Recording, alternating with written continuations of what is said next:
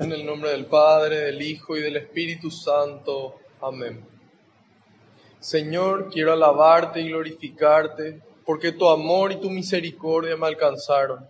Quiero alabarte y glorificarte, porque no nos tratas como merecen nuestras culpas. Quiero alabarte y glorificarte, porque solo tú eres santo, y tuyo es el poder, el honor y la gloria por siempre, Señor quiero alabarte y glorificarte, porque por la santa cruz de tu Hijo redimiste al mundo entero por amor y con amor. En este momento, Señor, te pido perdón por todos mis pecados, de pensamiento, de palabra, de obra y de omisión. Te pido perdón de corazón, Señor, por todas las cosas malas que hice y las cosas buenas que dejé de hacer y le invito a que cada uno haga lo mismo en este momento, en el silencio de su corazón.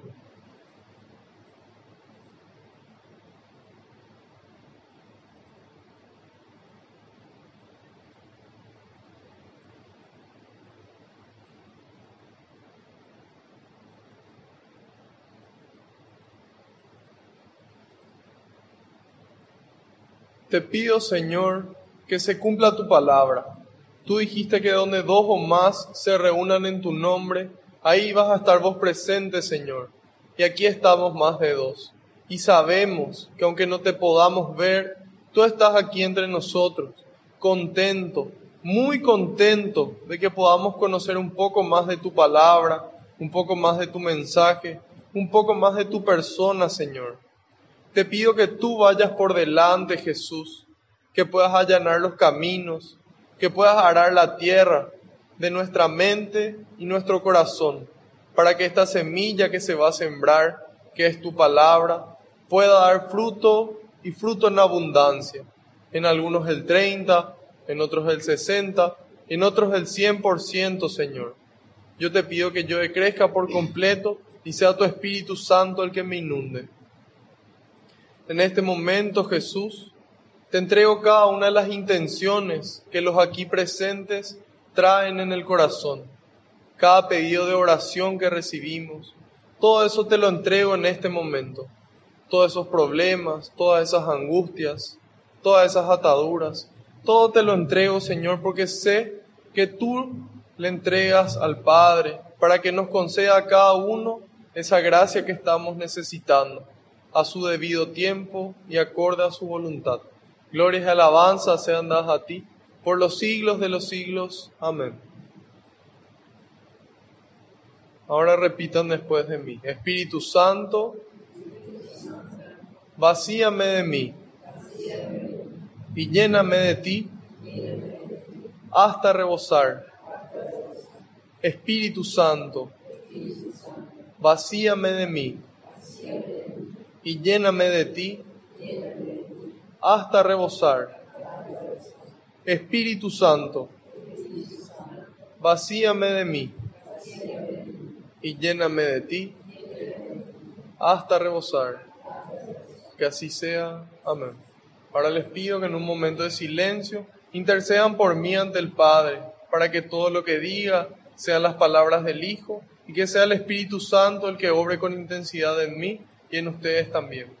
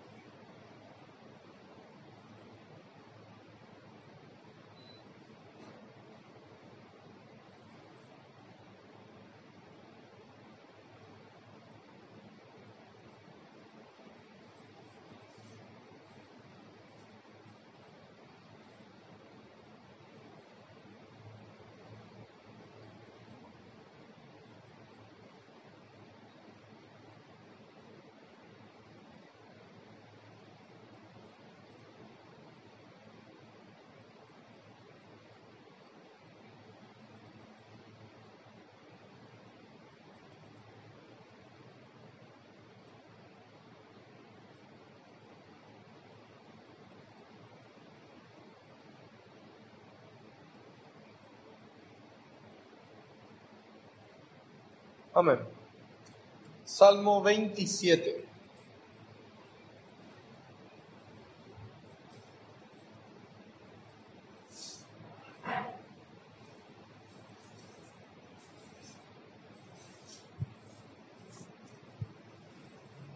Acá hay dos Biblias por si a alguien le falte. Pueden pasar a agarrar. Esta es igual. Gracias.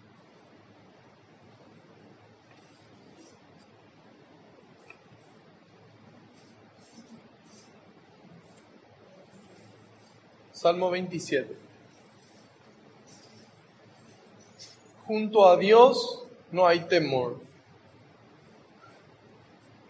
El Señor es mi luz y mi salvación. ¿A quién he de temer? Amparo de mi vida es el Señor. ¿Ante quién temblaré? Cuando los malvados se lanzan contra mí para comer mi carne, ellos, mis enemigos y contrarios, tropiezan y perecen. Si me sitia un ejército contrario, mi corazón no teme. Si una guerra estalla contra mí, aún tendré confianza. Una cosa al Señor solo le pido.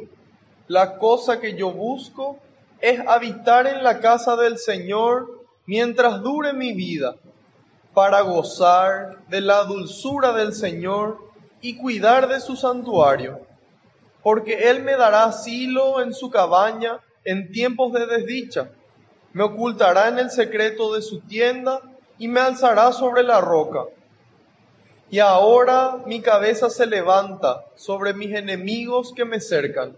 Jubiloso en su carpa, ofreceré sacrificios con aclamaciones.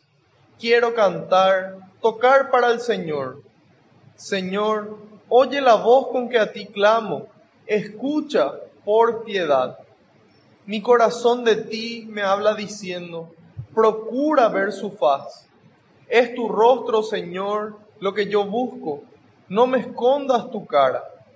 Con enojo a tu siervo no rechaces. Eres tú mi defensa. No me abandones, no me dejes solo, mi Dios y Salvador. Si me abandonaran mi padre y mi madre, me acogería al Señor. Enséñame, Señor, tus caminos y guíame por sendero llano. Líbrame, de la, líbrame del afán de mis contrarios, pues contra mí se levantan falsos testigos que lanzan amenazas. La bondad del Señor espero ver en la tierra de los vivientes. Confía en el Señor. Ánimo, arriba Espera en el Señor. Palabra de Dios. Bueno, este salmo empieza diciendo, el Señor es mi luz y mi salvación. ¿A quién he de temer? Para mí este es un salmo muy, muy representativo y muy significativo. A mí me llega mucho este, este salmo, especialmente esta primera estrofa. El Señor es mi luz y salvación. ¿A quién he de temer?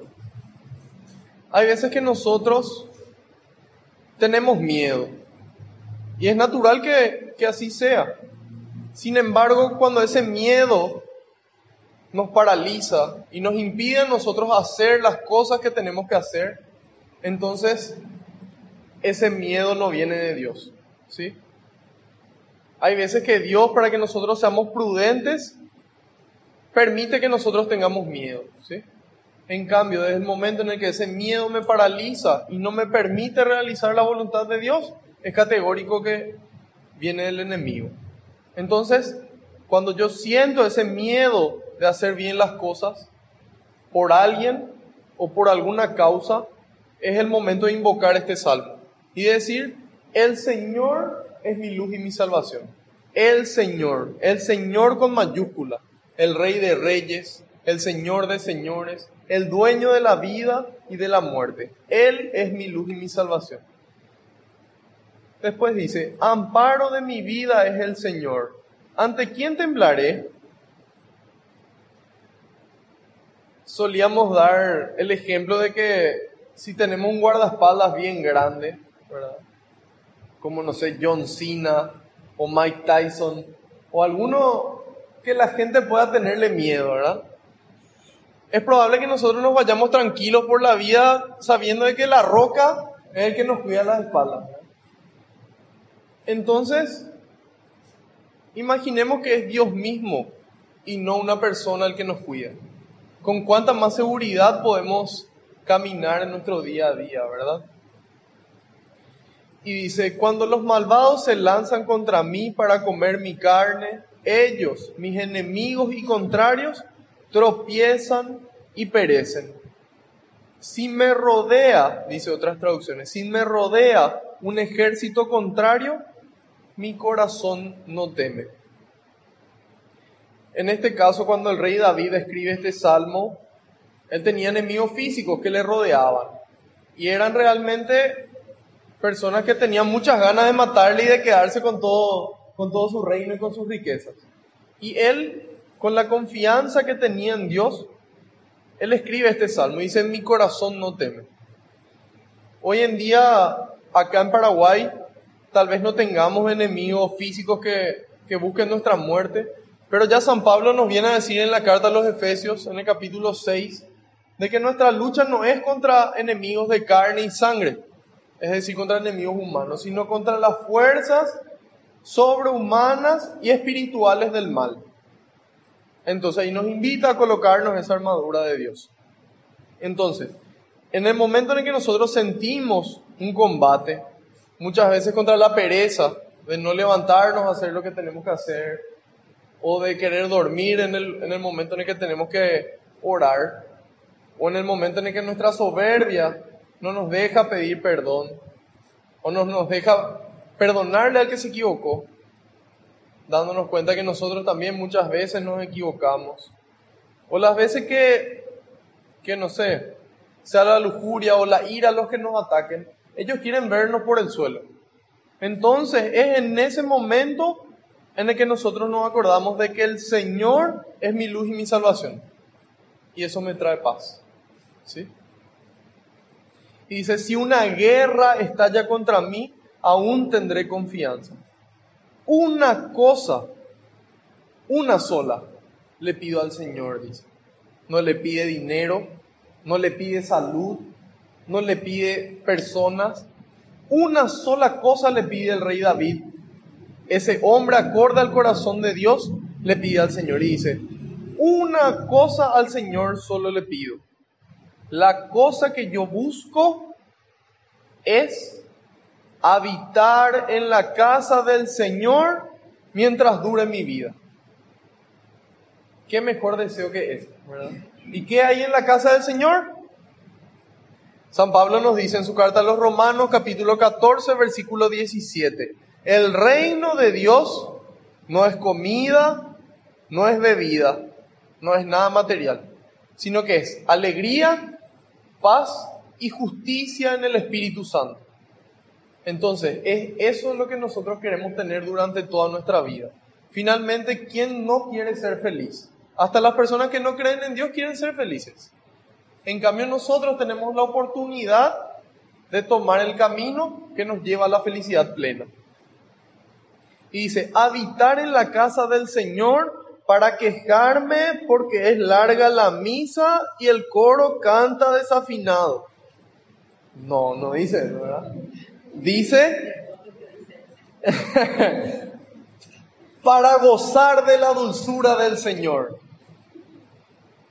¿Para qué quiero habitar en la casa? Para gozar de la dulzura del Señor de ese Padre bueno que me ama, que me espera, que me perdona, que me provee de la gracia para vivir cada día. ¿Sí? Entonces, ¿para qué quiero vivir en la casa del Señor? Para gozar de su dulzura y cuidar de su santuario, dice. Nosotros dijimos de quién es el santuario por excelencia. Nosotros, el hombre, la mujer, San Pablo nos dice, ustedes no saben acaso que son templo del Espíritu Santo. Entonces, nosotros estamos llamados a cuidar este templo, ¿sí? Con las cosas que nosotros vemos, con las cosas que nosotros escuchamos, con las cosas que nosotros leemos. Todo eso cuida una parte del templo que es nuestra mente.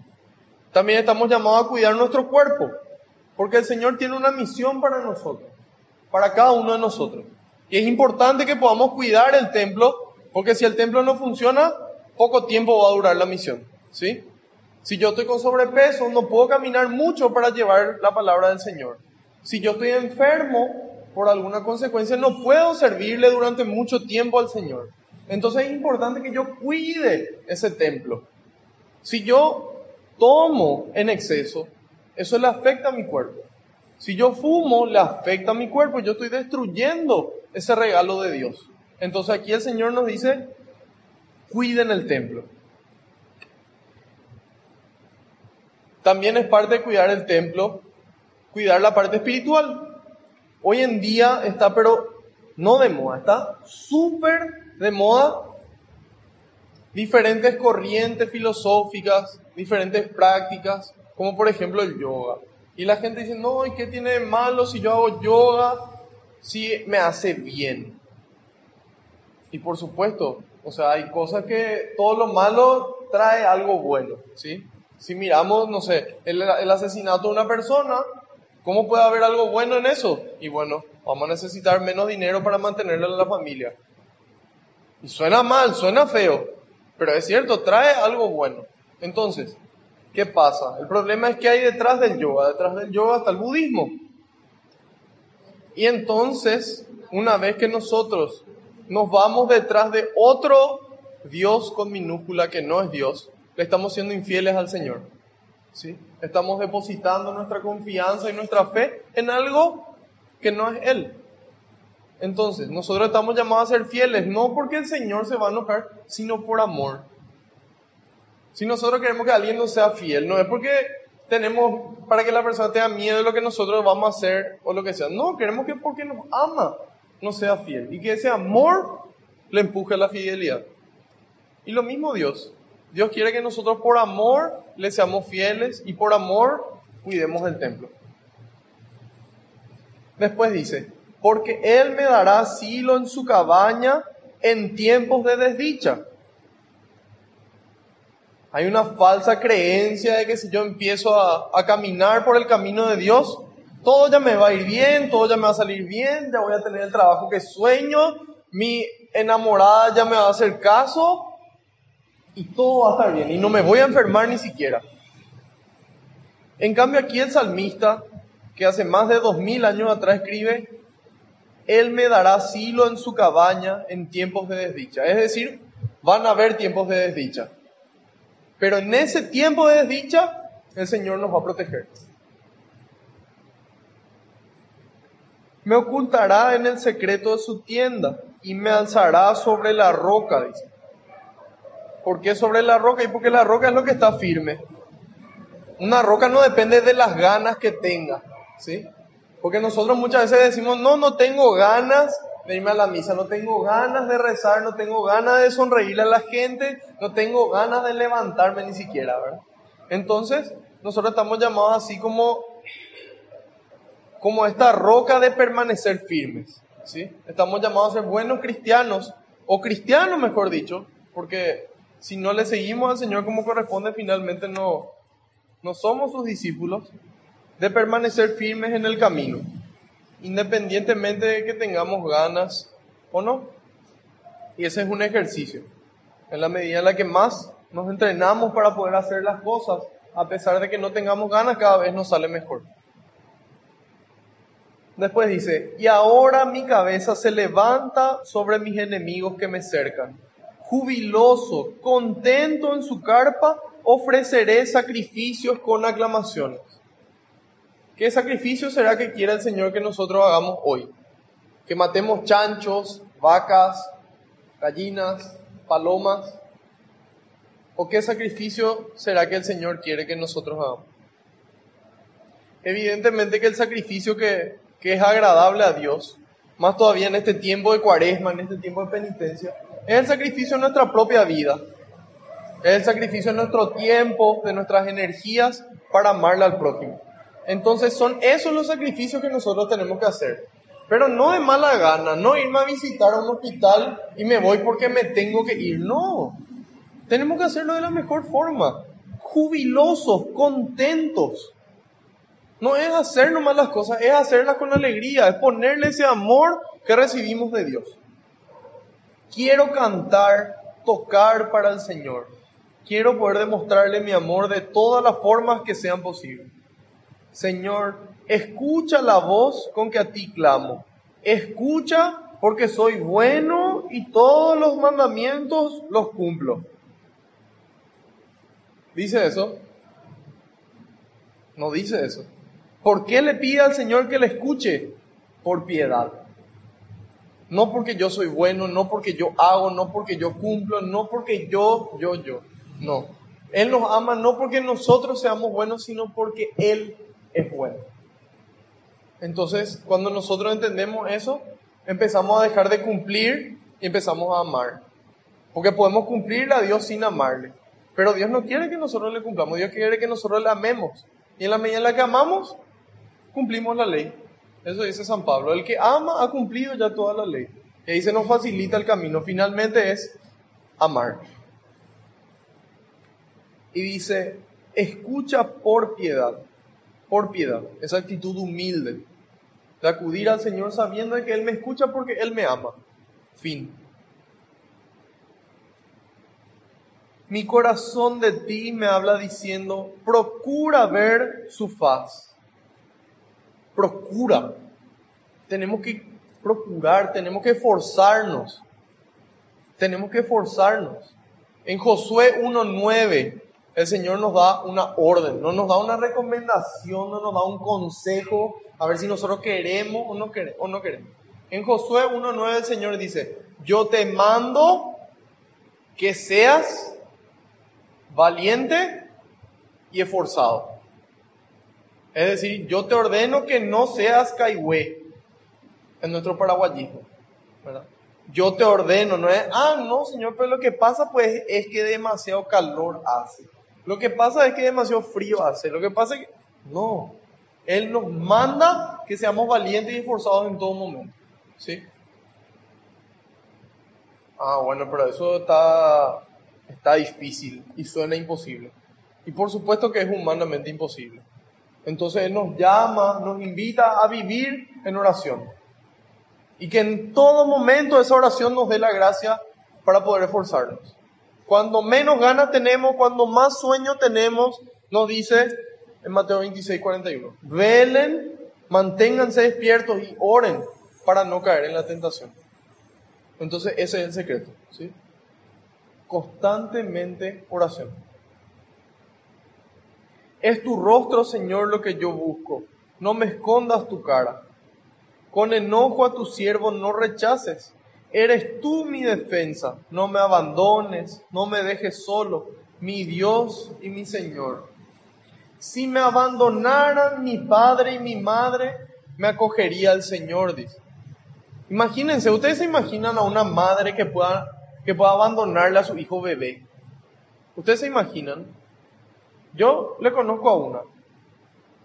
Este es un, el caso de un muchachito que, que le embarazó a su novia, no estaban casados, 21 años él, ella por ahí cerca, y teniendo seis meses el hijo, ella decide abandonarle y le deja solo a merced de, de su papá. Y, cuesta realmente imaginarse esa situación, cómo puede alguien abandonarle a su hijo. Pero sin embargo aquí nos dice que aunque el ser humano sea posible, sea capaz, y es capaz, Dios no nos va a abandonar. Jamás. Nosotros no podemos hacer absolutamente nada para que Dios nos ame menos. Sin embargo, en la medida en la que nosotros hacemos las cosas que, que tenemos que hacer, eso le alegra al Señor. ¿sí? Nuestra mamá cuando nosotros somos un desastre y somos borrachos, somos drogadictos, somos adictos a los videojuegos, nuestra mamá igual nos ama, igual nos quiere. Sin embargo, en la medida en la que, en la que vamos mejorando, eso le alegra, ¿sí? Dice, enséñame, Señor, tus caminos y guíame por sendero llano. ¿Cómo yo puedo saber hacia dónde me guía? Otra vez en la oración. Y dice, líbrame del afán de mis contrarios, pues contra mí se levantan falsos testigos que lanzan amenazas. Y ese es el demonio que lanza amenazas y nos dice, tu Dios no te escucha, tu Dios no existe. Como si tu Dios existe, ocurren estas cosas. Dios no te va a perdonar, seguí nomás pecando. ¿Para qué te vas a confesar si vas a volver a caer? Entonces esas son las amenazas que nos lanza el demonio. Y en el momento en el que recibimos esas amenazas, estamos llamados a orar.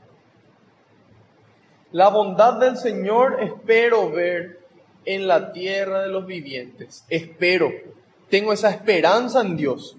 Tengo esa esperanza de que lo mejor siempre está por venir. Esa es la actitud del cristiano, esa actitud positiva. Todo tiempo pasado fue mejor. Lamentable, patético. ¿Cómo todo tiempo pasado siempre fue mejor? Si Dios siempre tiene algo preparado para nosotros. Aquí dice, la bondad del Señor espero ver. Tengo que esperar, tengo que confiar en que, en que es así. Confía en el Señor. Ánimo arriba. Espera en el Señor. Esa es la única forma de esperar alegres. Esperar en que Dios va a proveer lo que sea que tenga que proveernos. ¿Sí? Entonces, haciendo un resumen, junto a Dios no hay temor. El amor no le deja espacio al temor. Y si el Señor es mi luz y mi salvación, ¿a quién voy a temer? Si Dios está con nosotros, ¿quién contra nosotros? Carta a los Romanos capítulo 8 versículo 31. ¿Hay hasta aquí alguna, alguna pregunta o algún comentario que quieran hacer?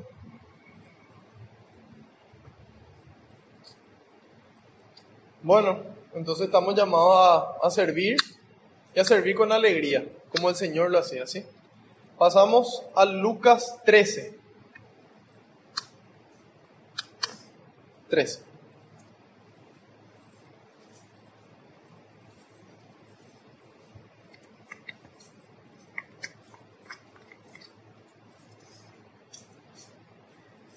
En el capítulo 12, el Señor nos, nos mostraba varias cosas. Nos mostraba primero que tenemos que tener prioridades en nuestra vida. ¿Y qué tiene que ser prioridad? El reino de Dios. Una vez que el reino de Dios es prioridad, todo el resto viene por añadidura, porque Dios sabe que nosotros necesitamos las cosas del mundo, que las cuentas no se van a pagar solas, que necesitamos comer, que tenemos que pagar la luz, entonces, en la medida en la que nosotros le ponemos como prioridad a Dios, Él nos provee lo que sea que necesitamos. A veces no nos provee de los medios materiales que necesitamos, pero nos provee de esa esperanza y de esa fuerza para poder sobrellevar esa situación. Después nos invitaba a estar siempre preparados, siempre preparados, siempre listos con la ropa de trabajo puesta. ¿Y cuál era esa ropa de trabajo? Esa predisposición para construir el reino de Dios. Y nos hablaba de, de esas lámparas encendidas. ¿Cuáles eran esas tres lámparas encendidas? A ver, ¿quién se acuerda? La recta intención, es decir, tener la buena intención de hacer las cosas como Dios quiere. La recta intención, el estado de gracia. Y finalmente, las buenas obras. Son eso lo que nosotros en todo momento tenemos que tener listo. Entonces el Señor nos llama y contentos nos vamos junto a Él.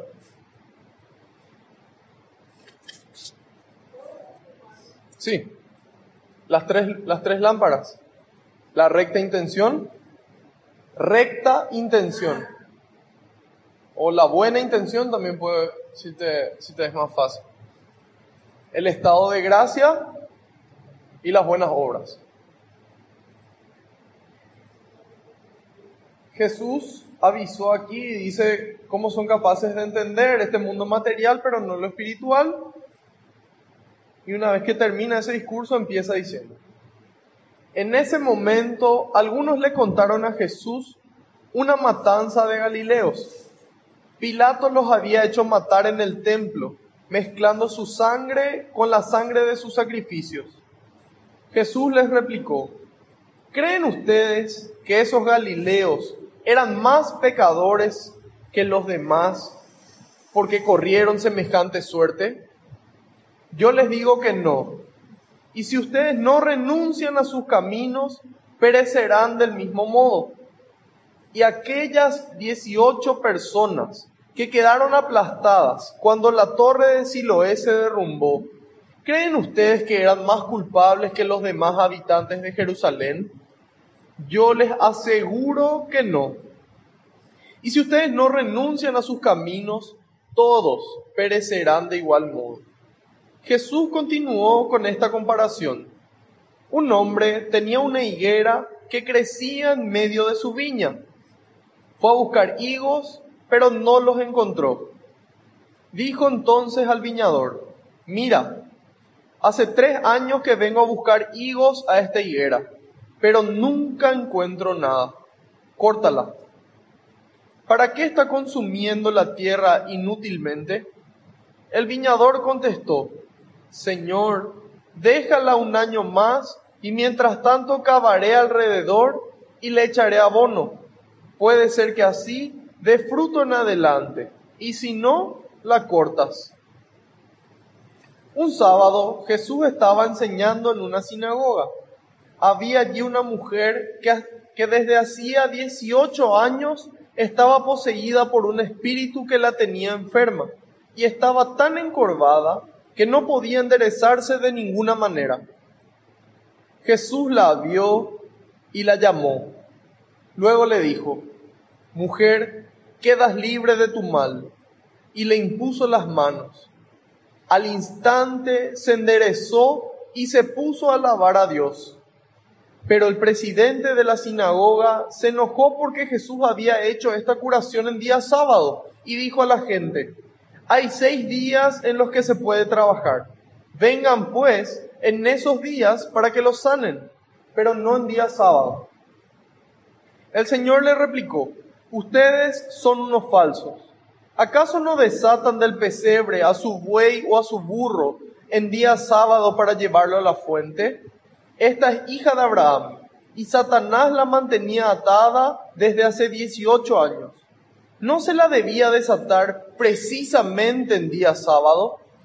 Mientras Jesús hablaba, sus adversarios se sentían avergonzados. En cambio, la gente se alegraba por, por las muchas maravillas que le veían hacer. Jesús continuó diciendo, ¿a qué puedo comparar el reino de Dios? ¿Con qué ejemplo podría ilustrarlo? Es semejante a un grano de mostaza que un hombre tomó y sembró en su jardín. Creció y se convirtió en un arbusto, y los pájaros del cielo se refugiaron en sus ramas. Y dijo otra vez, ¿con qué ejemplo podría ilustrar el reino de Dios? Es semejante a la levadura que tomó una mujer y la metió en tres medidas de harina hasta que fermentó toda la masa. Jesús iba enseñando por ciudades y pueblos mientras se dirigía a Jerusalén. Alguien le preguntó, Señor, ¿es verdad que son pocos los que se salvarán? Jesús respondió, esfuércense por entrar por la puerta angosta, porque yo les digo que muchos tratarán de entrar y no lo lograrán. Si a ustedes les ha tocado estar fuera, cuando el dueño de casa se levante y cierre la puerta, entonces se pondrán a golpearla y a gritar, Señor, ábrenos. Pero les contestará, no sé de dónde son ustedes. Entonces comenzarán a decir, nosotros hemos comido y bebido contigo, y tú has enseñado en nuestras plazas. Pero él les dirá de nuevo, no sé de dónde son ustedes Aléjense de mí todos los malhechores. Habrá llanto y rechinar de dientes cuando vean a Abraham, a Isaac, a Jacob y a todos los profetas en el reino de Dios. Y ustedes, en cambio, sean echados fuera. Gente del oriente y del poniente, del norte y del sur, vendrán a sentarse a la mesa en el reino de Dios. ¡Qué sorpresa! Unos que estaban entre los últimos son ahora primeros, mientras que los primeros han pasado a ser últimos. En ese momento, unos fariseos llegaron, llegaron para avisarle, márchate de aquí, porque Herodes quiere matarte. Jesús les contestó, vayan a decir a ese zorro, hoy y mañana expulso demonios y realizo curaciones, y al tercer día llegaré a mi término.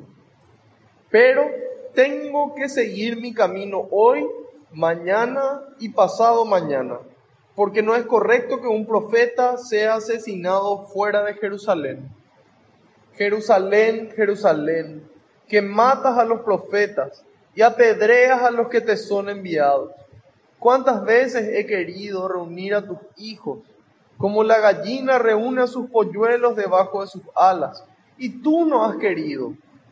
Por eso, ustedes se quedarán con su templo, pues se lo digo, no me volverán a ver hasta que llegue el tiempo en que ustedes digan, bendito sea el que viene en nombre del Señor. Palabra del Señor. Gloria a ti, Señor Jesús. Bueno, en este capítulo 13 del Evangelio de Lucas tenemos cuatro perícopas. Que son perícopas? Son esos títulos en negrita, son esas diferentes secciones. Tenemos cuatro.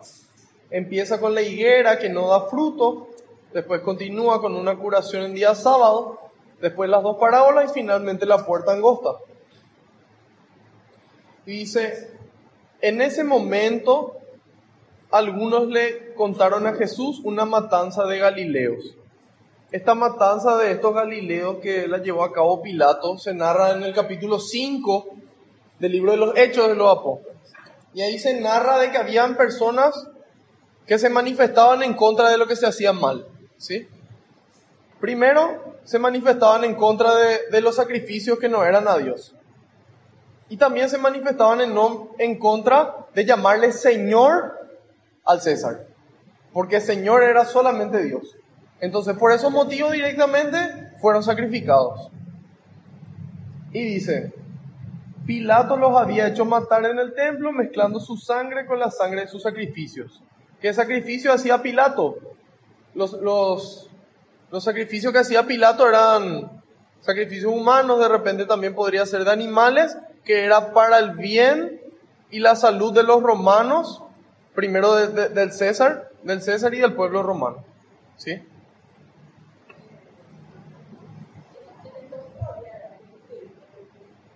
Los romanos eran politeístas.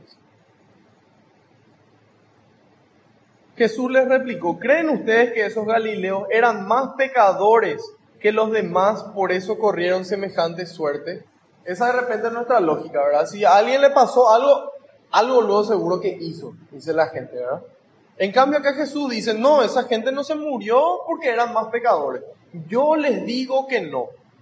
Entonces, Jesús acá nos aclara de que no necesariamente algo malo que ocurre es porque sea más pecador o no. ¿Sí? No necesariamente.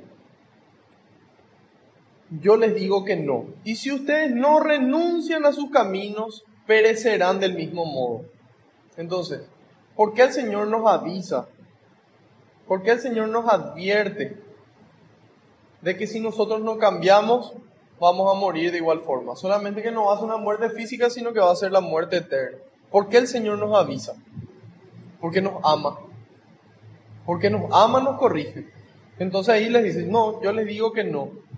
Y aquellas 18 personas que quedaron aplastadas cuando la torre de Siloé se derrumbó, ¿creen ustedes que eran más culpables que los demás habitantes de Jerusalén? Dos ejemplos ponen. Primero estos que murieron y le dice, ¿creen que eran porque eran más pecadores? Yo les digo que no. Estos que murieron aplastados por la torre, yo les aseguro que no dice. Entonces, si por ahí podía quedar alguna duda, él dice que no y después nos asegura que no. Y si ustedes no renuncian a sus caminos, todos perecerán de igual modo. Entonces el Señor nos avisa que sea cual sea nuestra realidad, nuestra edad, si nosotros no cambiamos este corazón de piedra, vamos a terminar mal. Y Él nos avisa porque nos ama. Él quiere que nosotros seamos felices y que podamos compartir toda la eternidad con Él. Y continúa. Jesús continuó con esta comparación. Un hombre tenía una higuera que crecía en medio de su viña. Varias veces aparece esta planta de la higuera en la Biblia y no es coincidencia que Jesús la vuelva a elegir. Cuando nosotros leemos el capítulo 3 del Génesis, el hombre le desobedece a Dios y después de esa desobediencia se da cuenta que está desnudo. Y cuando se da cuenta que está desnudo se cubre. ¿Y con qué se cubre? Con esas hojas de la higuera. Entonces, ¿qué representa aquí? La higuera representa todo el género humano. Y la higuera tiene varias características interesantes. Primero, que tiene unas hojas grandes y hermosas que no permiten ver a simple vista si, tiene, fruto, tiene fruto o no. ¿Sí? Y aparte, la ley que tiene la higuera es diferente a las demás, a las demás, a las demás plantas, a los demás árboles, porque generalmente dan primero flor y después dan fruto. En cambio, la higuera primero da fruto y después la flor. Y ahí nuevamente podemos identificar qué es lo importante. ¿Es la flor? ¿Es eso que huele bien? ¿Es eso que tiene lindo aspecto? ¿O es el fruto lo importante? Y que dentro del fruto está la semilla para que vuelva a crecer otro árbol. Entonces la higuera, la humanidad tiene que tener su prioridad, que es primero el fruto. ¿Y cuál es ese fruto? Las obras de amor, las obras de caridad, las obras de misericordia. Ese es el fruto que nosotros tenemos que dar. Te escucho un poco bajo, María Laura. Te escucho un poco bajo, digo.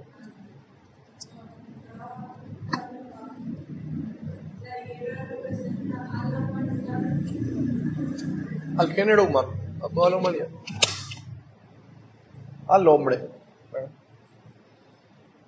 Y dice, em, bueno, em, aquí hay un detalle también que si lo es significa enviado. Y esta torre de Siloé también hay, hay santos y hay, hay doctores de la iglesia que, que nos, nos interpretan que esta torre de Siloé de cierta forma es Jesús y que la gente que no cree en Él, bueno, vive bajo el peso de su conciencia, vive bajo las consecuencias de sus actos malos que no logran liberarse. En cambio nosotros que creemos en Dios, que creemos en su iglesia, Él nos brinda una oportunidad, nos brinda un camino, una herramienta para liberarnos de esa culpa, que es el sacramento de la, reconciliación, ¿sí? de la confesión. En ese, si no cambian, va a venir esa, esa muerte eterna. Y después dice, esa higuera estaba en la viña del Señor. Y dice, fue a buscar higos. Un hombre fue a buscar higos, pero no los halló. ¿Quién es ese? El Padre, que viene a buscar esos frutos de amor. ¿sí? Esas cosas buenas que nosotros hicimos durante nuestra vida. Y dice, pero nunca encuentro nada. No encuentro. Yo confié en esta persona, le di inteligencia, le di amor, le di recursos, pero no veo sus obras buenas. ¿Para qué vamos a seguir utilizando recursos en este lugar? Córtala. ¿Para qué está insumiendo la tierra inútilmente? El viñador contestó, Señor, déjala un año más, mientras tanto cavaré alrededor y le echaré abono. Bueno, aquí tres años tiene varios significados. Tres años es lo que duró la predicación de Jesús. Y tres años también los santos nos, nos interpretan que son tres etapas. ¿sí? La etapa de la humanidad antes de la ley antes de, los diez mandamientos, después, la época después de la ley, durante la ley y finalmente la época de la gracia, ¿sí? De la gracia del amor. ¿Qué amor? Romanos 5.5. El amor ha sido derramado en nuestros corazones por el Espíritu Santo que se nos ha dado. ¿Sí? Entonces, Dios primero habla a través de los profetas, luego viene la ley, viene la ley y finalmente escribe la ley en nuestro corazón. ¿Sí? Entonces, esos son esos tres años, son esas tres etapas de la humanidad, donde toda, toda la, durante todos esos años Dios quiso encontrar esos frutos. Al comienzo era solamente la conciencia, después ya tenían la ley y después ya tenemos el Espíritu de Dios que nos, que nos mueve, que nos guía. Entonces, durante todas esas épocas, durante todos esos años, el Señor busca. Muchas veces no encuentra. Pero ¿qué pasa? Jesús pide misericordia por nosotros. ¿Sí? Jesús pide misericordia por nosotros. Y nos dice, Señor, un año más. Señor, un día más. Déjame a mí cavar. Déjame a mí trabajar en su corazón. Déjame a mí derramar este amor y le echaré abono, dice. ¿Qué pasa? ¿Qué es lo que es el abono? ¿Cuál es el abono de nuestras vidas? ¿Cuál es nuestro, nuestro desecho? ¿Qué es lo que apesta en nosotros? El pecado. ¿Sí? ¿Y qué es lo que hace Dios con el pecado? Le derrama amor. ¿Y qué pasa cuando se juntan el amor con el pecado? Nace el dolor. Y cuando a mí me duele lo que alguien me hace es porque yo le amo a esa persona. Si viene un desconocido en la calle y me dice algo, y me dice algo muy malo, probablemente ni siquiera me afecte. ¿Por qué? Porque yo no le amo a esa persona. En la medida en la que más le amo a esa persona y esa persona me falla, más me duele. Más amor, más dolor. Directo, ¿verdad? Entonces ahí nosotros podemos dimensionar que el dolor que sintió Jesús es el dolor máximo. ¿Por qué es el dolor máximo? No físicamente. Físicamente seguramente hubo personas y hay personas que recibieron torturas peores. Pero el amor de Jesús es el amor de Dios, es el amor infinito. ¿Qué pecado carga Jesús? Todo el pecado del mundo, de toda la historia de la humanidad, de todos los que estuvieron, los que están y los que van a estar hasta su segunda venida. Ese es el pecado que Jesús carga. Entonces ahí se une el amor infinito de Dios con el pecado del mundo entero y nace el dolor más grande que una persona puede llegar a experimentar. Y ese es el dolor que sintió Jesús por nosotros, por amor, porque si no, no le iba a doler. Entonces, ¿qué hace el Señor? Derrama su amor en nuestros corazones para que nosotros sintamos dolor de las cosas que hacemos mal y que eso nos lleve a arrepentirnos, eso nos lleve a cambiar de camino, para siempre. ¿Sí? Entonces, ¿qué quiere el Señor?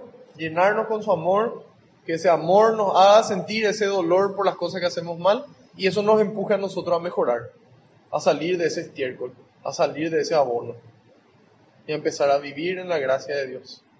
¿Sí? Y dice, puede ser que así dé fruto en adelante. El Señor tiene esperanza en nosotros. Por eso trabaja, él tiene esperanza que nosotros en algún momento dejemos de un desastre. Y que empecemos a ser pecadores que no ejercen. Porque vamos a ser pecadores hasta, hasta, la muerte, ¿sí? Pero con la gracia de Dios podemos dejar de ejercer. Y podemos dejar de ejercer bastante bien, con su amor.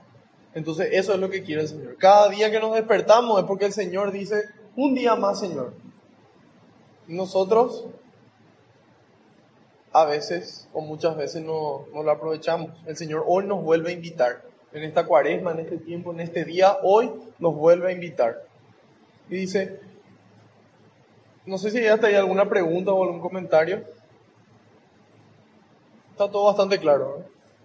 Dice, un sábado Jesús estaba enseñando en una sinagoga. Había allí una mujer que desde hacía 18 años estaba poseída por un espíritu que la tenía enferma.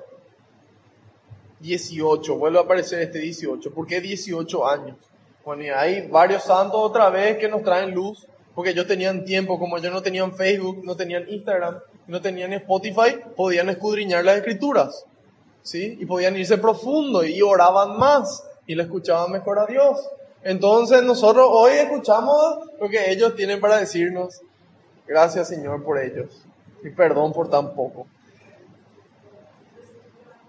¿Por qué 18 años?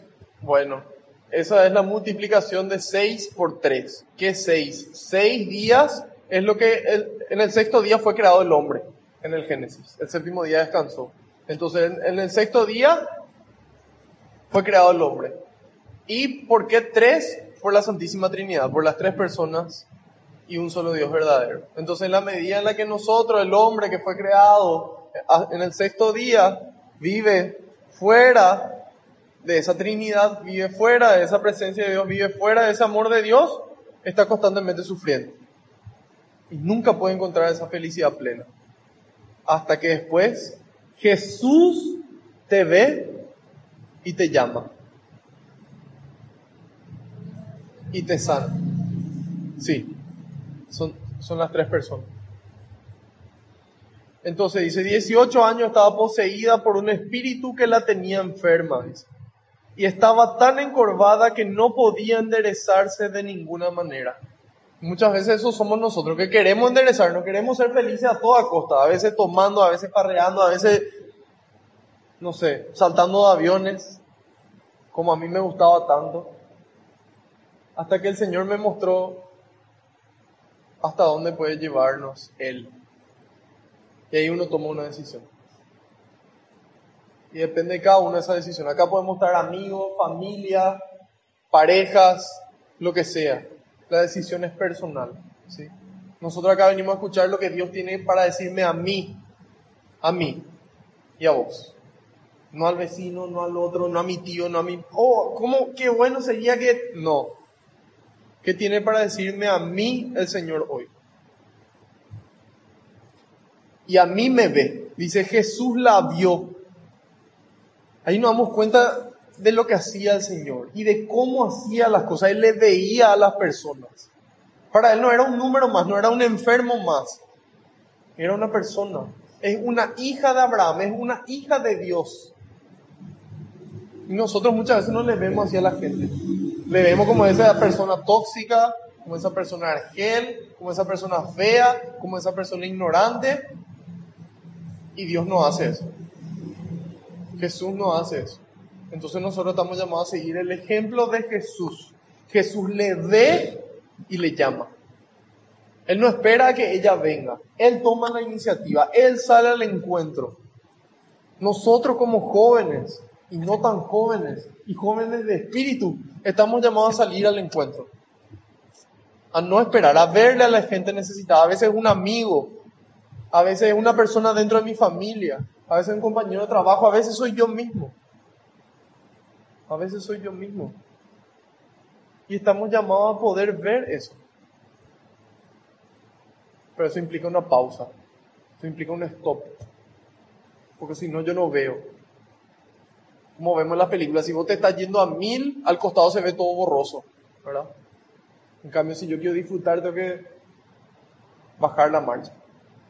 Entonces el Señor nos invita a verle a las personas y nos llama a nosotros y nos ve a cada uno de nosotros. Hay veces que pensamos que nadie nos ve. Dios nos ve, nos llama uno a uno. Y le dijo, mujer, quedas libre de tu mano. Él decreta eso. ¿Qué es decretar? Es una orden. Él proclama eso. ¿Por qué? Porque Él es rey. Y Él dice, mujer, quedas libre de tu mano. Y a nosotros hoy nos dice, mujer, quedas libre de tu mal. Hombre, quedas libre de tu mal. Al instante, al instante se enderezó y se puso a alabar a Dios. Y eso es lo que Dios quiere obrar en mi vida en tu vida. Y depende de cada uno abrirle la puerta. Porque Él nos dice, mira que estoy a la puerta y llamo. Al que me abre, al que me abre. No dice yo pateo la puerta y entro como tenga que ser. No. Yo toco. Y al que me abre, entraré y cenaré con él y, él cenará conmigo. Entonces, ¿qué pasa? Después le, reclama a él, porque salta el presidente de la sinagoga y dice lo siguiente. Se enojó el tipo, porque Jesús había hecho esta curación en día sábado. Imagínense, una persona que lleva 18 años sufriendo es sanada y en vez de alegrarnos de la sanación del prójimo, yo me enojo y ahí nos damos cuenta de la envidia que sentía este presidente de la sinagoga por lo que hacía Jesús y por la reacción de la gente. Ahí dice, en cambio la gente se alegraba, dice. Entonces, ¿qué pasa? Por envidia, agarra y dice, hay seis días para trabajar, vengan pues en esos días, pero no en sábado. El Señor le replicó, ustedes son unos falsos. ¿Acaso no desatan del pesebre a su buey o a su burro en día sábado para llevarlo a la fuente? Es decir, a un animal le dan más importancia que a una persona. A las cosas materiales, porque finalmente ese animal representa plata, ¿verdad? Y nosotros muchas veces decimos, no, yo no tengo para, para poner en, la limosna, para poner en la ofrenda, porque después, ¿qué va a comer mi familia? Y somos caraduras, ¿eh? Porque nos vamos a cenar, nos vamos a una fiesta, nos vamos a cualquier cosa y gastamos muchísimo más dinero de lo que, de lo que ponemos en nuestra iglesia. Nuestra iglesia necesita ese dinero. ¿Para qué? Y para construir, para mantener el templo, para darle de comer al pobre, para darle de vestir al que no tiene. Entonces, el Señor nos invita a ser generosos. a poner primero a la persona. Por eso dice, no el burro, no el buey, al Hijo de Dios. Y Satanás la mantenía atada desde hace 18 años. Entonces, el demonio tiene dos formas de actuar. Está la forma ordinaria, que es a través de la tentación. Nadie se salva de la tentación. Ni Jesús se salvó de la tentación. Y Jesús nos enseñó cómo vencer esa forma ordinaria. A través de la palabra de Dios. El demonio le tienta con palabra de Dios y Jesús, en vez de darle una orden con el poder que él tenía para hacerlo, le responde con palabra de Dios. Nos enseña que, que a la tentación se le vence con palabra de Dios. Entonces, esa manifestación ordinaria del demonio se vence con palabra de Dios. ¿Cuál es la manifestación extraordinaria? Hay gente que se mete en cosas raras. Empieza a hacer hechizos, empieza a jugar la Ouija, empieza a, acudir al, al, tarot, a que se le lea las manos, que se le tire las cartas, y empiezan a acudir a personas que tienen poder. Y dice, pero funciona. Y claro que funciona si el demonio también tiene poder. El problema es que cuando se cumple eso que me anunciaron, se abre una puerta. Se le abre una puerta al enemigo, ¿sí? Se le abre una puerta al diablo, a Satanás, a Lucifer, como quieran llamarle. Y eso permite que en cierto momento él pueda tomar el control, ¿sí? Pueda llegar hasta un punto de, la posesión completa que también es lo que, lo que le ocurría a esta mujer. Y ahí nos muestra de que en esos casos hay que acudir a Dios. Nosotros en la iglesia tenemos a los sacerdotes, a ciertos sacerdotes específicamente elegidos para esta labor, que tienen el poder y la autoridad para ordenarle al demonio que se vaya y él salga. ¿sí? Entonces, esas son las dos, las dos formas en, las que el demonio obra. En este caso dice, y Satanás la mantenía atada desde ya 18 años. A veces no nos ata con una posesión, pero nos ata con esa tentación. Nos ata con la pereza, nos ata con la lujuria, con la avaricia, nos ata con la envidia, nos ata con la con la avaricia, ya dije, ¿verdad?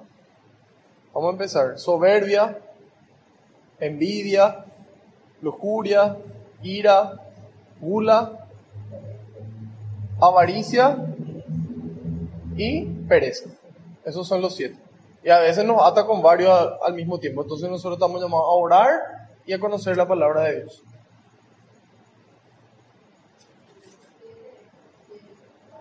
¿Qué cosa? Sí, o sea, en realidad hay infinitos hijos que pueden nacer de esas combinaciones. Entonces ahí le dice, no se la debía desatar precisamente en día sábado, en ese día que se le rinde culto a Dios, en ese día acaso no debería de ser. Entonces mientras que Jesús hablaba, sus adversarios se sentían avergonzados. En cambio la gente se alegraba por las muchas maravillas que le veían hacer. Le veían hacer. Entonces, ¿por qué la gente tiene que maravillarse? Por las cosas que nos ven hacer. ¿sí? Nuestros actos de amor tienen que maravillarle a la gente, que la gente no pueda creer, que pueda decir, ¿cómo una persona puede ser tan generosa? ¿Cómo una persona puede tener tanta paz? ¿Cómo una persona puede ser tan feliz en cualquier situación? Y tienen que quedarse maravillados. Y esa tiene que ser nuestra vida. Entonces nuestra vida le tiene que maravillar, nuestros actos le tienen que maravillar a la gente. Y no por nuestro mérito, sino por la fuerza de Dios. Entonces, en la medida en la que la gente ve, la gente cree, la gente quiere y le empiezan a buscar a Dios. ¿Alguna, alguna pregunta o comentario hasta aquí? Bueno, excelente. Está trabajando a full el espíritu. Después Jesús nos presenta dos parábolas para que nosotros podamos dimensionar más o menos cómo es el reino de Dios. Y dice, Jesús continuó diciendo, ¿a qué puedo comparar el reino de Dios? ¿Con qué ejemplo podría ilustrarlo? Es semejante a un grano de mostaza que un hombre tomó y sembró en su jardín. Creció y se convirtió en un arbusto y, y los pájaros del cielo se refugiaron en sus ramas. Muchos expertos en Biblia coinciden en que este grano de mostaza es la fe. ¿sí? Esa fe ¿qué es? El Señor otra vez nos regala la definición. Carta a los Hebreos, capítulo 12, versículo 1. O 11, versículo 1. Uno de los dos. Y dice, la fe es la certeza de lo que se espera. La fe es la certeza de lo que se espera. Que es lo mismo que estuvimos hablando ya en el Salmo. ¿eh? Ese verdaderamente creer que Dios tiene el poder. Creer que lo mejor está por venir. Ese creer es la fe. Esa fe es una virtud teologal. ¿Sí? Dios pone eso en nosotros. Nosotros de por sí no tenemos la capacidad de creer. Para nosotros lo mejor, todo tiempo pasado fue mejor. Eso somos nosotros. ¿Y qué te dice el Señor? Lo mejor siempre está por venir. Y esa es la fe que Él deposita. ¿Por qué hay gente que tiene más fe y gente que tiene menos fe? Simple, por lo que hicieron con ese grano que recibieron. ¿Y cuáles son las herramientas que el Señor nos regala para hacer crecer nuestra fe, tenemos cuatro y una quinta que apareció hace poco en mi, en mi listado. Primero, sacramentos. Número uno, sacramentos. Reconciliación y Eucaristía. Segundo, oración y ayuno. Primero, sacramentos, especialmente reconciliación y Eucaristía. Segundo, oración y ayuno. Tercero, lectura y meditación de la palabra de Dios lectura y meditación de la palabra de Dios. Cuarto, vida en comunidad. Vida en comunidad. Yo puedo hacer todo lo otro que si no tengo una comunidad me va a ser muy, muy difícil poder perseverar en la forma en la que Dios quiere. Y finalmente, la música. La música tiene un poder enorme para hacer crecer nuestra fe. Cuando nosotros escuchamos las alabanzas, y escuchamos las músicas y los cánticos que se le hace a Dios, tiene un poder enorme para hacer crecer nuestra fe. ¿sí? A través de los instrumentos musicales y de, las melodías puede crecer nuestra fe. Entonces es muy importante que cuidemos lo que escuchamos. ¿sí? Porque así como construye, también puede ir demoliendo a poco. ¿sí? Entonces, cinco cosas para hacer crecer esta fe que el Señor nos regala. Primero, sacramentos. Prioridad uno. Prioridad uno. Es triste ver cómo siempre, o casi siempre hay más mujeres que hombres en las misas comulgando. Y los hombres probablemente somos los que más necesitamos de eso, porque somos más bestias, ¿sí? Eso es genética. Nosotros cinco veces la cantidad, entre 5 y 10 veces la cantidad de testosterona tenemos en la sangre. ¿Cuánto más necesitamos ese alimento de Dios para poder controlarnos y cumplir la voluntad del Señor? ¿Sí? ¿Y quiénes son los que menos están ahí? Y nosotros. Es una vergüenza. ¿Sí? Entonces nosotros estamos llamados a dar ejemplo, a hacer lo que Dios quiere que nosotros seamos. Entonces, primero, sacramento. Y las mujeres, bueno, también tienen que acudir a los sacramentos. Categórico, eso no hay nada que decir al respecto. Entonces, sacramentos. Reconciliación y Eucaristía. Segundo, oración y ayuno para fortalecer la mente y el cuerpo. Tercero, lectura y meditación de la palabra de Dios. Cuarto, vida en comunidad. Quinto, música. ¿Sí? Bueno, entonces, y aquí nos dice que la medida en la que crece la fe, nosotros crecemos y después otra gente se puede apoyar en nosotros. Y después dice, y dijo otra vez, ¿con qué ejemplo puedo ilustrar el reino de Dios? Es semejante a la levadura que tomó una mujer y la metió en tres medidas de harina, dice, hasta que fermentó toda la masa. Bueno, acá hay otra vez dos interpretaciones. Una es que esta levadura es Jesucristo, que él, que al insertarse en la, en la humanidad tiene la capacidad de hacer fermentarle a, a toda la humanidad. Y en cierta forma es cierto, hoy estamos en el año 2020 después de Cristo. La otra interpretación es que a nosotros nos toca hacer levadura, ¿sí? A cada uno de nosotros nos toca insertarnos en la masa. Es muy fácil estar todos juntos, todo tranquilo acá, escuchando la palabra de Dios, conociendo lo que Dios quiere. Lo difícil es llevar lo que tenemos acá a nuestra vida diaria, a todos nuestros ambientes, inclusive en el trabajo. Entonces, harina, fermenta harina. ¿La harina puede hacer fermentar harina? ¿Qué opinan? No, ¿verdad? Es la levadura la que hace fermentar a la harina. ¿Qué implica eso? De que si yo quiero hacer fermentar algo, primero tengo que transformarme yo. Eso fue lo que Jesús le mostró, esa transfiguración, ese cambio, esa configuración de nuestro ser al ser de Cristo. De nuestra mente a la mente de Cristo. De nuestros sentimientos a los sentimientos de Cristo.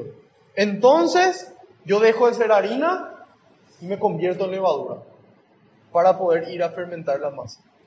No para quedarme con todo el resto de la levadura donde da gusto. No. Entonces, nosotros estamos llamados a este proceso de conversión. Nos dice, conviértanse, cambien su camino, mejoren, sientan mi amor, conéctense conmigo. Y en la medida en la que hacemos eso, nosotros nos transformamos y tenemos la capacidad después de transformar al resto. Porque si harina se va a tratar de, hacer fermentar harina, te van a decir, no, pero vos lo haces esto, vos lo decís esto, vos sos el primero que tal cosa. Entonces no tenemos esa autoridad para poder cambiar. Una vez que nuestra vida cambia, vamos a tener la autoridad para poder eh, invitarle a los demás al cambio. Entonces hasta ahora tenemos la higuera que nos da fruto, que nos invita a dar fruto. Después tenemos la curación en día sábado, que es lo más importante, es la persona, no los animales ni las cosas materiales. Ahora nos da una parábola de cómo es el reino. El reino es ese que recibe la fe y hace algo al respecto. Finalmente nos menciona que hay una puerta angosta. Y Jesús dice, iba enseñando por ciudades y pueblos mientras se dirigía a Jerusalén. ¿Por qué Jesús se iba a Jerusalén y no se iba a la Mesopotamia, no se iba a Tiro y Sidón, no se iba a Sodoma y Gomorra? ¿Por qué se iba a Jerusalén él?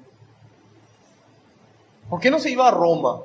¿Por qué se iba a Jerusalén? Porque su misión era irse a Jerusalén. ¿Y cómo él sabía cuál era su misión? En oración, el Padre le revelaba su voluntad. Si yo quiero saber qué Dios quiere, tengo que orar. Si no, no puedo pretender saber lo que Dios quiere. Y cómo yo me doy cuenta si es su voz o no es su voz, le conozco a Él, le conozco su palabra, le conozco cómo Él siente, cómo Él piensa, cómo Él actúa. Entonces yo reconozco la voluntad de Dios. Entonces ahí yo sé, ese es Jerusalén. Hacia allá yo me tengo que ir. Hacia allá yo me tengo que ir. Y dice, mientras que se iba, mientras que estaba yendo hacia su objetivo, seguía construyendo el reino. No es, ah, no, ahora me estoy yendo, ahora déjenme. No, mientras que estaba yendo, seguía construyendo el reino. Y dice, alguien le preguntó, ¿es verdad que son pocos los que se van a salvar? Y Jesús no le responde. ¿Por qué no le responde? Porque no importa cuántos se van a salvar. Lo importante es esforzarse por esa salvación. Procura ver el rostro de Dios. En la oración, en el hermano, en la naturaleza, Procura, esfuérzate. Y ahí dice Jesús en el 24, esfuércense, esfuércense. Yo te mando que seas valiente y esforzado. Esfuércense por entrar por la puerta angosta. No importa si son pocos o no lo que se salvan. Lo importante es ese esfuerzo por entrar por la puerta angosta. Porque yo les digo que muchos, muchos tratarán de entrar y no lo lograrán. Si a ustedes les ha tocado estar fuera cuando el dueño de casa se levante y cierre la puerta, entonces se pondrán a golpearla y a gritar, Señor, ábrenos. ¿Qué significa esto? El día de tu muerte va a venir el Señor y si vos no estás en estado de gracia, está jodido. Está, está apostando a la misericordia de Dios, siendo que Él te avisó de que era importante estar preparado siempre, de que si cuando Él llega, vos estás afuera, Él te va a decir, aléjense de mí todos los malhechores. ¿Sí? Entonces, dice, pero les contestarán, no sé de dónde son ustedes. Entonces empezarán a decirle, Señor, nosotros comimos y bebimos contigo, tú has enseñado en nuestras plazas, pero Él les dirá de nuevo, no sé de dónde son ustedes. ¿Y dónde está ahí la misericordia de Dios? No, no entra ahí la misericordia, ahí entra la justicia. Cada uno libremente decidió, nadie te obligó a hacer lo que vos quisiste hacer. ¿Por qué querés un premio por el cual vos no te esforzaste? Esfuércense y van a conseguir el premio. Esfuércense, pero esfuércense de verdad. Y hay que creer que hay un premio. Eso es lo primero. Si yo no estoy seguro que hay un premio, medio que parece medio bola este sorteo, ¿verdad? ¿Para qué voy a participar? En cambio, si yo estoy seguro de que existe un premio, entonces yo me esfuerzo. Y ahí entra la fe, otra vez. Entonces, esfuércense, porque si les ha tocado estar fuera cuando el Señor se levanta y cierre la puerta, me va a decir, aléjense de mí todos los malhechores. ¿Qué pasa? No basta con hacer el bien. ¿sí? Yo puedo hacer muchas obras buenas, yo puedo hacer caridad, yo puedo rezar por el prójimo, yo puedo donar todos mis bienes, yo puedo hacer muchísimas cosas buenas, yo puedo hacer las 14 obras de misericordia, yo puedo hacer. Pero si yo no dejo de hacer el mal, yo me quedo afuera. Entonces, de repente nosotros agarramos y decimos, no, pero yo pues ya hago esto. Entonces Señor, esfuércense. Si por ahí en su debilidad caen, y bueno, se esforzaron, el Señor conoce su intención. Pero el agarrar y decir, no, mira Señor, ¿sabes que yo, yo le visito a los enfermos, doy limón, entonces no pasa nada que tenga relaciones con mi novia. Estoy fallando un mandamiento, estoy cometiendo un pecado mortal. Estoy yo mismo abriendo la puerta, saliendo afuera y cerrando porque nadie me obligó. Entonces el Señor nos avisa porque nos ama y quiere que todos estemos adentro, todos, toditos. Que ni uno de estos pequeños se pierda, dice. Entonces hay que tomar una decisión. Y duele, claro que duele. Y cuesta dejar de pecar, claro que cuesta. Porque da gusto pecar, o si no nadie va a pecar, ¿verdad? Pero el problema es la consecuencia. ¿Cuál es la consecuencia del pecado? Carta a los Romanos, capítulo 6, versículo 23. El salario del pecado es la muerte. El salario del pecado es la muerte. Y el Señor nos pone una escapatoria y nos da la confesión y nos regala los sacramentos y nos regala su propio cuerpo para poder tener fuerza, para poder caminar. Y nosotros jodiendo, haciendo cualquier cosa. Tenemos que aprovechar. Tenemos que aprovechar. Esta es nuestra oportunidad. El Señor hoy nos invita, hoy nos ve y nos llama. Hoy tenemos que responderle. Y dice, por si ustedes dudan de que haya infierno, habrá llanto y rechinar de dientes cuando le vean a Abraham, Isaac y a todos los profetas en el reino de Dios. Y ustedes en cambio sean echados afuera. No es, ay, la misericordia de Dios y Él nos va a perdonar a todos. Es claro Jesús. Dice, existe el infierno y ahí va a haber sufrimiento y van a sufrir cuando le vean a la gente que llegó. ¿Sí? Va a venir gente de todos lados, del oriente, del poniente, del norte, del sur, que se sentarán a la mesa. Van a venir judíos, musulmanes, protestantes, indígenas, católicos, ateos, agnósticos, van a venir de todos lados. ¿Por qué? Porque esos que no le conocieron a Dios van a ser juzgados por su conciencia. ¿Sí? San Pablo nos dice en su carta que los que no conocieron la ley no pueden ser juzgados por la ley, porque hace injusto. ¿Cómo yo le voy a juzgar a un indígena que no le conoce a Dios por los diez mandamientos? No puedo. Entonces, la medida en la que más conozco, más difícil el juicio. Pero más bendición, más gracia, más fuerza, más armas, más todo. ¿Sí? Entonces dice, qué sorpresa, uno que estaban entre los últimos son ahora los primeros, mientras que los primeros han pasado a ser los últimos. En ese momento, unos fariseos llegaron para avisarle, márchate de aquí porque Herodes quiere matarte. ¿Qué dice él? Dice, Jesús les contestó, vayan a decirle a ese zorro, porque usa el zorro, bueno, ya, ya le mencionamos al zorro en otras, en otra ocasión, el zorro es animal astuto y que nunca se deja amansar, ¿sí? Nunca puede ser un animal doméstico, nunca puede irse por el camino recto, ¿sí? Ese es el zorro. Entonces vayan a decirle a esta persona que, que evidentemente no se va a ir por el camino correcto, hoy y mañana expulso demonios y realizo curaciones. Y al tercer día llegaré a mi término, pero tengo que cumplir mi camino. Tengo que seguir mi camino. No dice quiero seguir mi camino. Claro, ¿Quién quiere irse a que le torturen y le, crucifiquen y estar colgado seis horas a, punto de morir de asfixia? Nadie.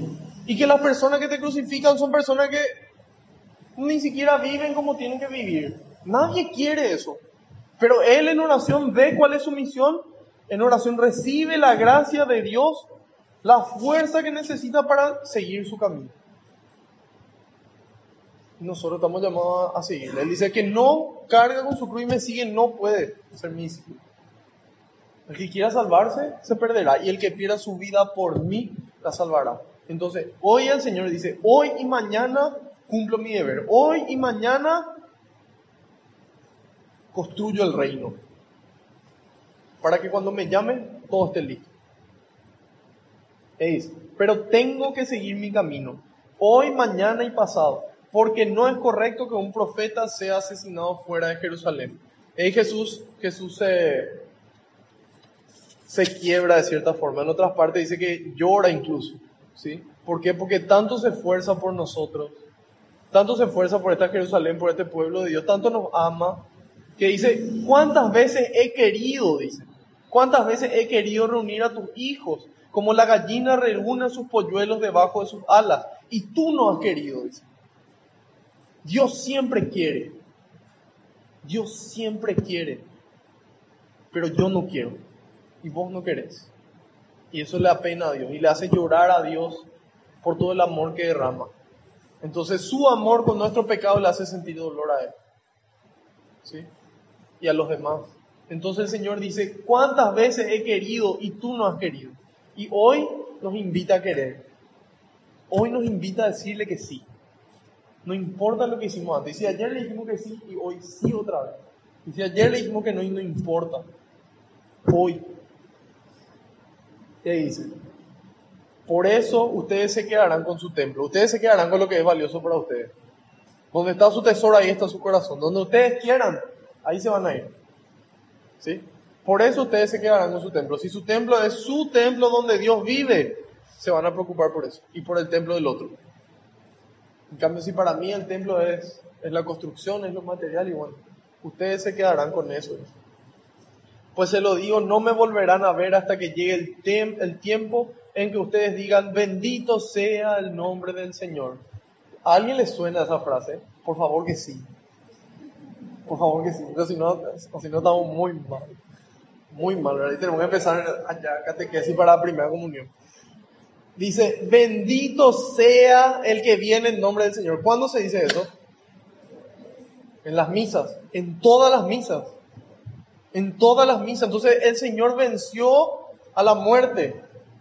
Y en el cielo todos cantan, bendito sea el que viene en nombre del Señor. Y en la misa nosotros también cantamos eso. Y en cada misa Él nos dice, ahí me verán.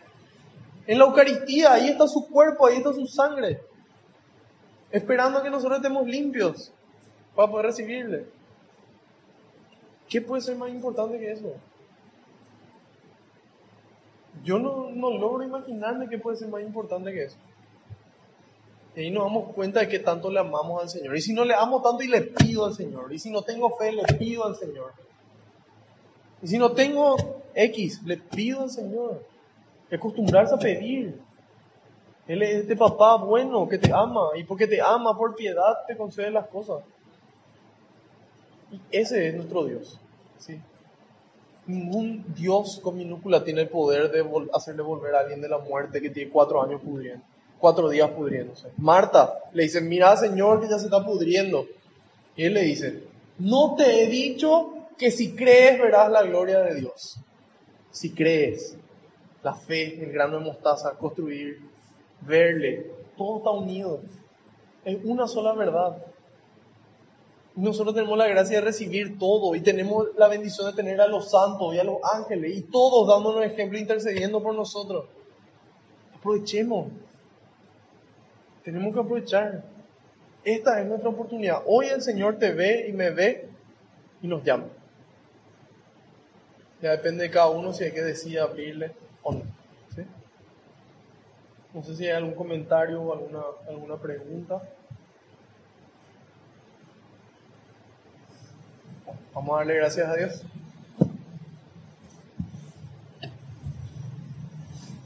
Señor, quiero darte todas las gracias porque nos, nos permite servirte en tu presencia, porque tú mismo te das a conocer, tú nos ves, a cada uno y nos llamas por nuestro nombre. Nos invitas a esa conversión, a ese arrepentimiento. Derramas tu amor en nuestros corazones para que podamos sentir el dolor por lo que hacemos mal y que ese dolor nos empuje a ser mejores, nos empuje a parecernos cada día más a vos. Te pido, Señor, que con la oración podamos permanecer siempre conectados contigo, recibiendo tu gracia y conociendo tu voluntad. Te doy gracias, Señor, por, toda la, bendición que se derramó aquí. Te pido que se derrame también por todos los que quisieron venir y no pudieron por algún motivo. Y también, Señor, por los que no quisieron venir y no vinieron, porque son una oportunidad para dar testimonio de tu amor para nosotros. Te pido, Señor, que todas las palabras que se pronunciaron se queden grabadas en nuestra mente y nuestro corazón, que podamos aceptarlas y llevarlas a la práctica, para que un día, Señor, podamos llegar a tu casa y quedarnos adentro para siempre. Gloria y alabanza sean dadas a ti por los siglos de los siglos. Amén. Y te decimos todos juntos, Padre nuestro que estás en el cielo, santificado sea tu nombre, venga a nosotros tu reino, hágase tu voluntad en la tierra como en el cielo. Danos hoy nuestro pan de cada día, perdona nuestras ofensas como también nosotros perdonamos a los que nos ofenden, y no nos dejes caer en la tentación, y líbranos del mal. Amén. Madre Santa, Virgen Santísima, te damos gracias por amarnos cada día, por interceder por nosotros, pedir para nosotros las mayores de las gracias. Te damos gracias por mostrarnos siempre el camino a Jesús para que podamos hacer lo que Él nos dice. Dios te salve María llena eres de gracia, el Señor es contigo, bendita tú eres entre todas las mujeres, y bendito es el fruto de tu vientre Jesús. Santa María, Madre de Dios, ruega por nosotros los pecadores, ahora y en la hora de nuestra muerte. Amén. Haciendo caso al pedido del Papa, rezamos a San Miguel Arcángel. San Miguel Arcángel, defiéndenos en la batalla Sé nuestro amparo contra la perversidad y acechanzas del demonio. Reprímale Dios, pedimos suplicantes, y tú, príncipe de la milicia celestial, arroja al infierno con el divino poder a Satanás y a los demás espíritus malignos que andan dispersos por el mundo para la perdición de las almas. Amén. Bajo tu amparo nos acogemos, Santa Madre de Dios, no desoyes las súplicas que te dirigimos en nuestras necesidades. Antes bien, líbranos de todo peligro, oh Virgen gloriosa y bendita. Ruega por nosotros, Santa Madre de Dios.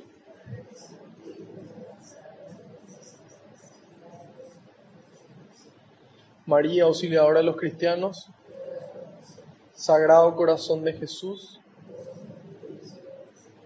Gloria al Padre, al Hijo y al Espíritu Santo Alabado sea Jesucristo. Que la paz y la alegría del Señor nos acompañen a todas partes. Amén. En nombre del Padre, del Hijo y del Espíritu Santo. Amén.